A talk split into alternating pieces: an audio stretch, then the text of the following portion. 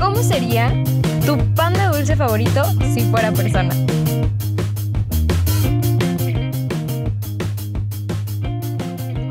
Compañeros podcasteros, ¿cómo están? Espero que muy muy bien, disfrutando ya de nuestro casi fin de semana, ese último pasito que va a ser el viernes ya riquísimo para decir ya, estoy libre. Y con todo esto del mes de septiembre y las fiestas patrias y las bienvenidas que ya se van a convertir pues en fiestas mexicanas obviamente. Y bueno, sean bienvenidos a este lugar, a este nuevo podcast del 4. Y hoy, chon, chon, chon. Como que mi mente anoche tenía hambre y dijo, hazte una historia acerca de panes, sí, de panes. No, pues que el pan francés. Y ya dije, bueno, está bien. Y vamos a darle.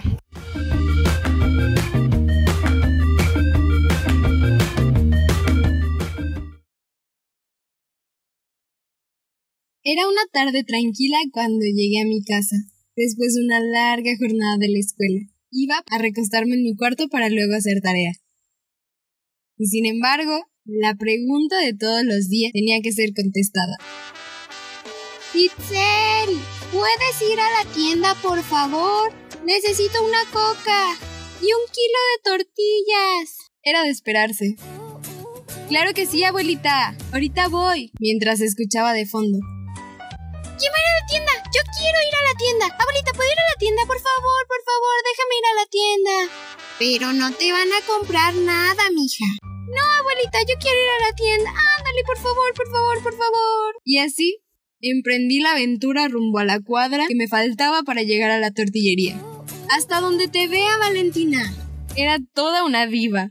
Y sin embargo, corría más rápido que el correcaminos. Cuando llegamos a la tienda, me di cuenta que don Pancho no estaba. Entonces pensé, iré primero a comprar las tortillas y luego me regresaré por la coca. Y así lo hice. Caminé hacia la tortillería. Había una fila enorme. Parecía que todos los vecinos se habían formado a la misma hora exacta para recibir tortillas. ¿Y qué creen? La fila estaba parada. Fue donde empecé a delirar. Me di cuenta que el señor Francisco estaba formado en la fila de las tortillas, y por esa razón, la tienda estaba cerrada. De repente ya no estaba formado en una fila de personas, estaba formada en una fila de panes. Don Francisco era un pan francés. Luego estaba la señora Lupita detrás de él, una oreja bien oreja. Luego estaba doña Conchita, la concha, la floja. Mira lo que guapo. Muero por un hombre como él, doña Conchita. Cálmate, oreja. Si está más bueno que el pan, ya lo sé. Pero es casado. ¿Y eso qué? Con ver, no estoy cometiendo ningún delito. Ay, uno más viendo que le encimas la oreja. Desde que te divorciaste ya no hayas ni qué hacer con tu vida. Oiga, doña Conchis, aún estoy joven y puedo encontrar el amor. Además, ¿a usted qué le importa lo que hago o no con mi vida?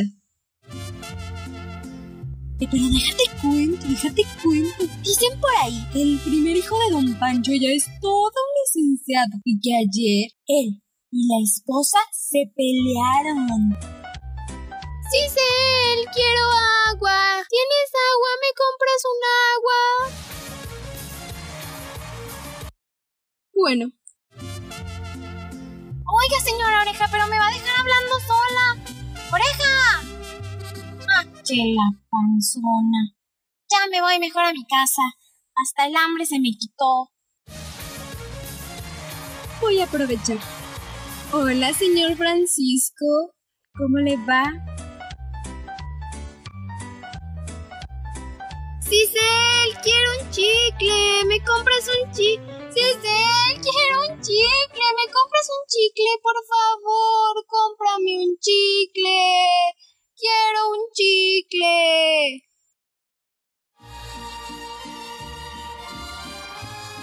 Hola, señora Oreja. Gracias por preguntar. Bastante bien. Ándele, don Francés. Usted debería hacerme un descuento en la tienda ya que tengo años que le soy fiel. ¿Cómo será eso? ¿Qué va a decir mi esposa? A ella también le caigo bien. Yo le agrado a todos, ándenle. Vamos a ver qué puedo hacer, pero no lo sé, señora Oreja. La fila comenzó a avanzar y la molestia de los vecinos a bajar. La oreja le terminó de insistir al pan francés quien salió huyendo. Pero la señora Conchita se llevó a medias el chisme y como se había enojado con su comadre la oreja por dejarla con la palabra en la boca, empezó a distribuir otra vez el rumor de que la oreja y don Pancho tenían algo que ver. Yo recibí mi kilo de tortillas. Fui por la coca a la tienda de don Pancho y le compré un chicle a la galletita latosa. Al final nadie le cree los chismes a la concha, pues toda la colonia sabía que don Pancho era muy fiel a su esposa. Cuando llegué a la casa, ahora tenía una historia que contar acerca de mis vecinos, que además se habían convertido en panes. Fin de la historia.